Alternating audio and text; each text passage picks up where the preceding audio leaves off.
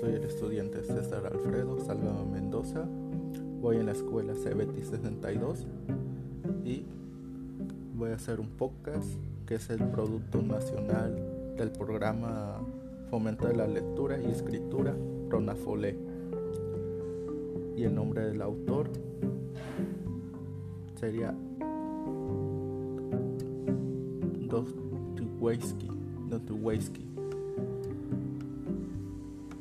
A 140 años de la muerte de Dostoyevsky.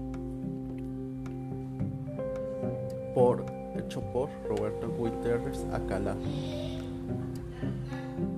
El escritor ruso Fyodor Dostoyevsky escribió otras grandes novelas como Humillados y Ofendidos, Memorias del Suelo, Subsuelo, Crimen y Castigo, El Idiota, Los Demonios y El Adolescente.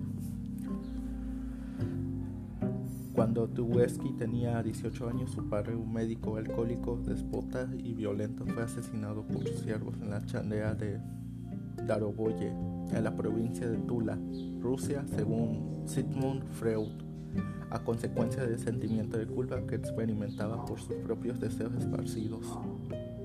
Ese trágico hecho así influyó decisivamente para que años después el escritor padeciera esquizofrenia y epilepsia. A los 24 años, Tuwesky, nacido en Moscú el 30 de octubre del calendario juliano, 11 de noviembre del calendario gregoriano de 1821 se convirtió en una celebridad literaria con la publicación de su primera novela, Pobre Gente.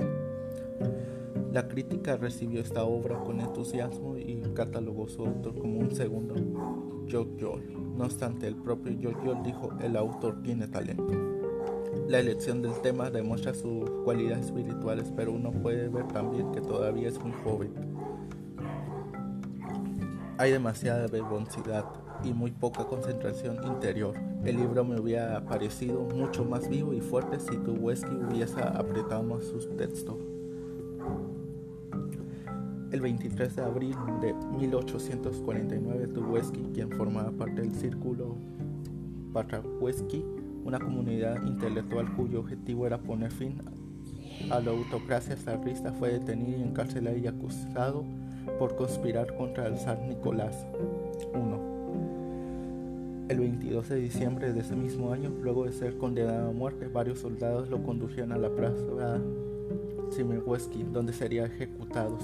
Sin embargo, en el último momento, cuando ya estaba en pie en frente del pelotón de fusilamiento, con los ojos vendados, llegó el indulto, aunque no se libró, cumplió una condena de cuatro años de trabajos forzados en la prisión de Omsky en Siberia. Con el paso de los años, Tuwesky se convirtió en un Ludapata inderrento en una ocasión mientras su primera esposa María Dimetrina agoniza en San Petersburgo a la tisis.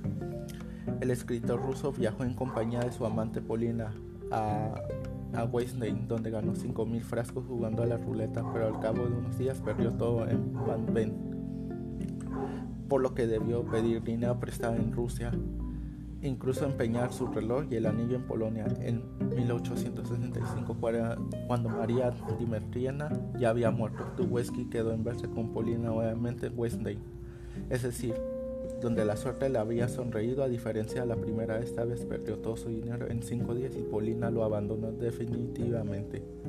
Basado en estas amargas experiencias, Tuwesky escribió su novela El jugador, en la cual se publicó en 1866.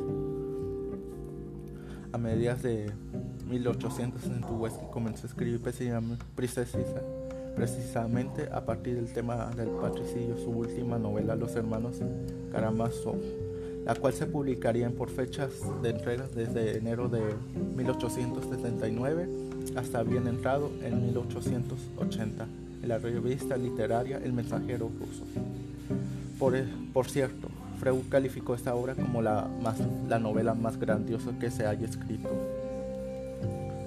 A las ocho y media de la noche del 28 de enero del calendario juliano, 9 de febrero del calendario gregoriano de 1881, Tuwesky murió a los 52 años en San Pedrusco a causa de una hemorragia pulmonar asociada a una efisema y un ataque epiléptico.